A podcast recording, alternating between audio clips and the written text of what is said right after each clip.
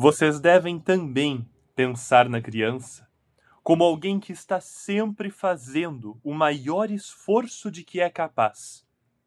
Um esforço que meça toda a sua força.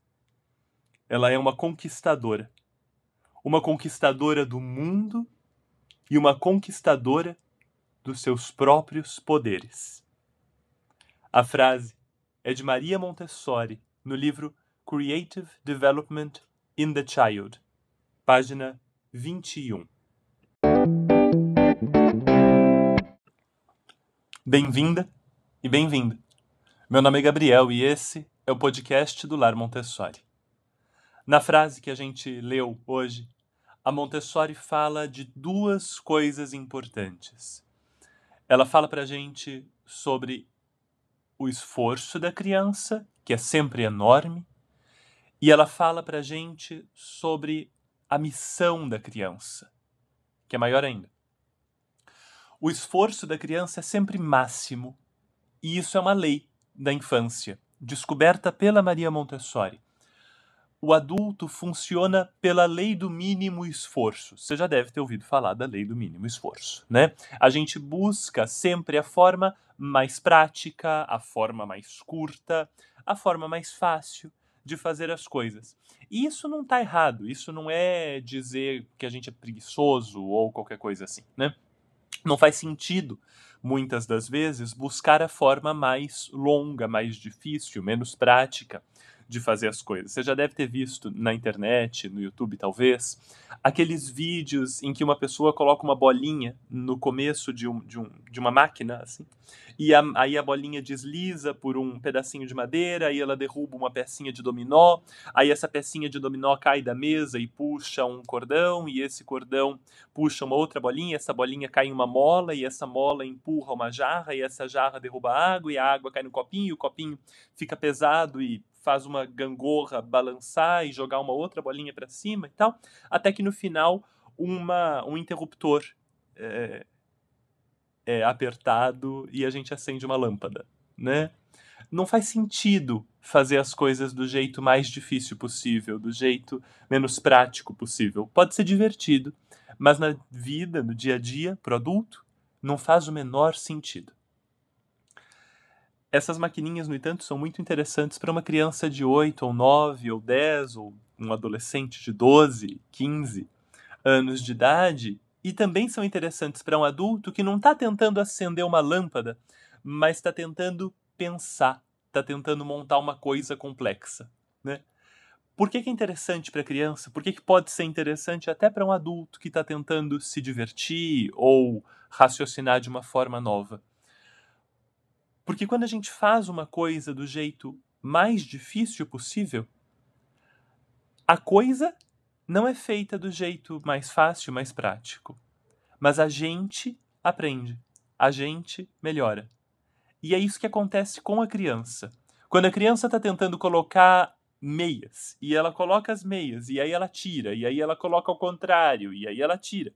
E aí ela tenta colocar de um outro jeito, e aí dá errado, e aí ela tira, e ela coloca de novo, e aí ela tira, e ela coloca mais uma vez. Esse não é o jeito mais prático de se colocar meias. Mas esse é o jeito mais interessante e produtivo de desenvolver a si mesmo.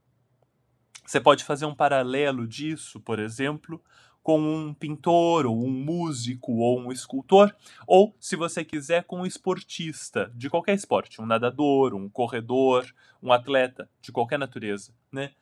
Um corredor não necessariamente vai correr do jeito mais fácil. Ele provavelmente vai correr do jeito mais difícil, a distância mais longa, talvez ele dê várias voltas ao redor da mesma pista né? E isso não é prático, ele não está indo de um lugar até o outro lugar, ele não está correndo para chegar, ele está correndo para correr. Mas ele também não está correndo para correr, ele está correndo para melhorar a habilidade de correr. Mas não só isso, ele está correndo para melhorar a resistência dos músculos e a pulmonar, para ficar mais forte, mais rápido, mais equilibrado, mais inteligente com o próprio corpo. Tudo isso acontece quando, em lugar de querer ir de um ponto até o outro ponto, a gente se envolve na corrida. Eu não corro, talvez você não corra, mas a gente faz outras coisas e a gente pode imaginar como é se envolver profundamente em uma atividade, não pela finalidade dessa atividade, mas pelo processo e por aquilo que o processo traz em termos de crescimento pessoal. Tudo que a criança está buscando é crescimento pessoal. Porque esse é o trabalho da criança. O trabalho dela é criar a si mesma, criar o próprio corpo, o próprio cérebro, a própria inteligência, as próprias emoções. Então, quando uma criança calça as meias vezes e vezes seguidas, ela não está tentando calçar meias, ela está tentando, primeiro, aprender a calçar as meias. Mas em camadas mais sutis e mais importantes, ela está aprendendo a usar as próprias mãos. Ela está aprendendo a coordenar três partes do corpo dela: os dois braços, porque tem as duas mãos ali segurando as meias, a meia, perdão, um pé, uma perna, não é? Os olhos. Tudo aquilo está funcionando junto e quando você vai colocar as suas meias, da próxima vez presta atenção, os seus dedos se movimentam de formas muito precisas e delicadas que hoje para você são bem práticas, porque você já fez isso muitas vezes. Mas para criança que está começando é quase como tocar uma música no piano, sabe? Ela precisa aprender cada movimento de cada dedo para ter sucesso ao colocar uma meia. E claro que o que ela busca é mais do que o sucesso em colocar a meia. O que ela busca é o desenvolvimento interior. Então ela erra. E aí, quando ela erra e ela tenta de novo, ela conquista uma forma de resiliência, de resistência diante da frustração, de força de vontade, de autodisciplina ela conquista alguma coisa que ela jamais poderia conquistar se eu a ajudasse. E nós falamos sobre isso no episódio anterior, né? Sobre a ajuda inútil. Ela jamais poderia conquistar todas essas habilidades se eu a ajudasse a colocar a meia. Ela estaria com a meia no pé mais rápido. Mas todo aquele desenvolvimento que vem por causa do máximo esforço não chegaria. Esse máximo esforço se manifesta de várias formas diferentes. Uma forma dele se manifestar, muito evidente em muitas crianças, é a repetição. E a repetição aparece o tempo todo. Quando a criança está aprendendo a falar e ela fala ba, ba, ba, ba. Isso é repetição, isso é autoaperfeiçoamento. Não existe um caminho para o autoaperfeiçoamento que não passe pela repetição. A única forma da gente se aperfeiçoar é a gente repetir. E para o adulto, muitas vezes, repetir não tem graça. A não ser, é claro, quando a gente olha para um hobby. Ou, se não para um hobby, para uma profissão, às vezes. Uma profissão da qual a gente realmente goste. Aí a repetição fica interessante.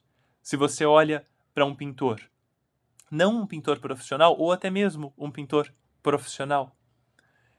Ele repete a mesma árvore, a mesma fruta, a mesma grama, a mesma luz e a sombra, várias e várias vezes, até ficar bom. E aí, quando fica bom, ele repete mais um pouco. Esse processo não visa só um resultado. Ele visa o autoaperfeiçoamento, conseguir fazer uma coisa que eu não conseguia fazer antes. Mas, no processo, eu me aperfeiçoo como ser humano. Eu não só melhoro a árvore que eu sou capaz de pintar e a fruta que eu sou capaz de pintar. Eu melhoro o movimento das minhas mãos, eu melhoro a percepção de cor que eu tenho com os meus olhos, eu melhoro a minha paciência, eu melhoro a minha delicadeza, eu melhoro a minha capacidade de desapego, porque eu sei que não vai ficar perfeito sempre e tudo bem. O que importa é continuar. E como a criança está muito no começo da vida, tudo o que importa para ela é continuar. E então, a criança repete. E conforme ela repete, ela se concentra. E a concentração é um outro aspecto do autoaperfeiçoamento da criança pequena. Um aspecto importante, porque quando a criança se concentra, olha para a palavra, pensa na palavra, concentração. Ela traz tudo para o centro. Se concentrar é isso, trazer toda a atenção, toda a ação, todo o pensamento, toda a emoção para um só centro. E quando a criança consegue se concentrar, o potencial das suas ações é multiplicado. Quando ela se concentra, quando ela está toda voltada para um só centro, a sua capacidade de conquista aumenta. De conquista do mundo, porque ela aprende a colocar as meias, de conquista do mundo porque ela aprende a regar as plantas, de conquista do mundo porque ela aprende a cozinhar, mas, sobretudo, de conquista de si mesma, porque ela aprende a mexer o corpo, porque ela aprende a pensar, porque ela aprende a sentir, porque ela aprende a querer, a insistir, a repetir, a tentar de novo, resistir ao erro e à frustração, encarar o erro como um passo não só sempre presente, mas também um passo necessário no caminho do seu aprendizado. Então, a gente tem aí duas características, duas das várias características do processo de autoaperfeiçoamento da criança pequena. A Montessori chama esse processo de autoaperfeiçoamento de autoeducação. A criança, sozinha, faz o melhor que pode, com o máximo do seu esforço, para conquistar o mundo e conquistar os seus próprios poderes. Não é pouco. Não é pouco. Isso é a construção do ser humano e dessa construção depende toda a humanidade. Se a gente quiser uma humanidade melhor, mais forte, maior, mais potente, mais cheia de energia, de capacidades, mais capaz da paz, nós precisamos libertar a criança para que ela busque o seu próprio potencial. A gente não precisa ficar reforçando para a criança o que ela tem que fazer, ela sabe o que ela tem que fazer. Ela precisa ser libertada para fazer. E se ela for, ela vai colocar o máximo de si mesma, o máximo dos seus esforços em cada ação, em cada detalhe daquilo que ela faz. Fernando Pessoa, um poeta português de primeira grandeza, tem um versinho em que ele diz: Põe quanto és no mínimo que fazes. E isso é o que a criança faz. Ela coloca tudo o que ela é em cada coisinha que ela faz, em cada meia, em cada gesto que ela faz para cortar um pedaço de papel, para amarrar um cadarço, para vestir uma camiseta, para se servir de um copo d'água. Põe quanto és no mínimo que fazes. A criança faz isso. E assim ela se constrói inteira. E dessa construção nós todos dependemos. As descobertas que Montessori fez têm uma, uma, um potencial maravilhoso de iluminar não só as nossas relações com as crianças, mas a nossa esperança de um mundo futuro melhor. A gente vai agora escutar uma pergunta, uma pergunta relativa a um dos nossos episódios anteriores. E eu quero já adiantar para você que se você também quiser fazer a sua pergunta, é só ir na descrição desse episódio e você vai encontrar ali um link para você fazer a sua pergunta. E eu quero receber. Então, grava a sua pergunta e ela talvez apareça em um dos próximos episódios do podcast do Lar Montessori. Vamos lá.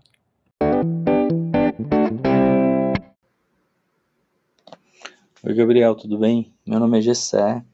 É, eu estava escutando o primeiro, o primeiro episódio do podcast é, sobre ajuda inútil e me surgiu uma dúvida a respeito do aplauso. É, queria saber se dentro da abordagem Montessori tem é, essa percepção assim sobre o aplauso ou sobre o excesso de aplauso, né? Porque eu percebo que quando meu filho está na presença de de, de avós, de tios, eles fazem isso com muita frequência e, e, por qualquer coisa. E parece que ele, parece que meu filho fica viciado nesse, nessa recompensa, né? Ele tem um ano e oito meses. E eu queria saber se, se tem alguma questão sobre isso. No mais, parabéns pelo, pelo conteúdo e nos vemos no próximo. Obrigado, Gessé, pela pergunta e pelas palavras muito gentis. Obrigado. O aplauso. A Montessori vai falar sobre o aplauso quando ela fala de prêmios. E a gente não tem prêmios em Montessori. E dá vontade de ter. Porque a gente vê coisas lindas acontecendo, sobretudo quando a gente dá liberdade para que a criança faça o seu máximo esforço e desenvolva a si mesma, a gente vê coisas acontecendo que a gente nunca imaginou que veria, que não faziam parte nem mesmo das nossas expectativas, porque são melhores do que nós, melhores do que a gente poderia imaginar. A criança vai mais longe do que nós poderíamos conduzir a criança quando a gente deixa a criança livre para caminhar por conta própria. Então dá vontade de aplaudir. E a primeira coisa que eu quero dizer é: se os avós aplaudem, e essa é a forma que esses avós têm de demonstrar amor, a primeira coisa que a gente vai fazer é não atrapalhar o amor. O amor dos avós é importante, ele é fundamental e a gente deve permitir que esse amor se manifeste como ele souber se manifestar. Dentro de Montessori, a gente não tem aplausos, a gente não tem elogios quase nunca, a não ser que a criança peça por esses elogios. Aí a gente tem um pouquinho mas a gente não tem quase nunca. O que a gente tem é uma apreciação quase descritiva, mas muito feliz, muito alegre, muito emocionada uh, daquilo que a criança fez. Então, se a criança fez alguma coisa e ela vem me mostrar, e ela fez, sei lá, um desenho uh, de um cavalo vermelho. Eu descrevo de volta para ela, eu digo: puxa, você desenhou um cavalo vermelho um cavalo com as duas patas da frente levantadas. E tão vermelho, que vermelho forte esse que você usou. Eu descrevo aquilo que a criança fez, mas com emoção, com alegria. Se ela vem sorrindo, eu sorrio de volta. Mas eu não digo a ela, puxa, que lindo que ficou, porque eu não quero pegar para mim a capacidade da criança de julgar aquilo que ela mesma fez. Se eu bato palmas, se eu dou um prêmio, se eu elogio demais, o que eu faço é que eu pego nas minhas mãos a autoestima da criança, o juízo dela mesma sobre o trabalho que ela mesma fez. E não é isso que eu desejo, eu desejo que ela mesma seja capaz de julgar o que ela mesma fez. Então, não vale a pena premiar, aplaudir. Mas a gente também não vai impedir o amor de se manifestar da forma que ele sabe se manifestar. O que a gente pode é ampliar o repertório. Então a gente pode, por exemplo, uh, sugerir uma forma diferente ou dizer: Ah, quando eu falo desse jeito, ela gosta. Eu não sei por que ela gosta, mas ela gosta. Você já tentou fazer assim? Sabe? Só, só dizer, ah, eu quando não falo nada, é interessante que ela continua fazendo, ela se envolve ali. Parece até que ela se importa menos com a minha opinião, mas ela continua ali fazendo. Eu tenho a impressão de que ela tenta julgar sozinha, ela tenta analisar sozinha quando eu não falo se ficou bom ou não. Eu acho interessante que ela desenvolve um ponto de vista dela sobre o trabalho dela. E pronto. A gente não fala sobre Montessori, sobre o que é certo e errado. A gente fala sobre a criança e sobre as coisas bonitas, novas, que a criança é capaz de mostrar para a gente. A criança é a construtora da humanidade.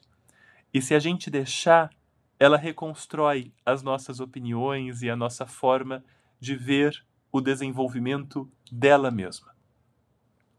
Jessé, muito obrigado por essa pergunta.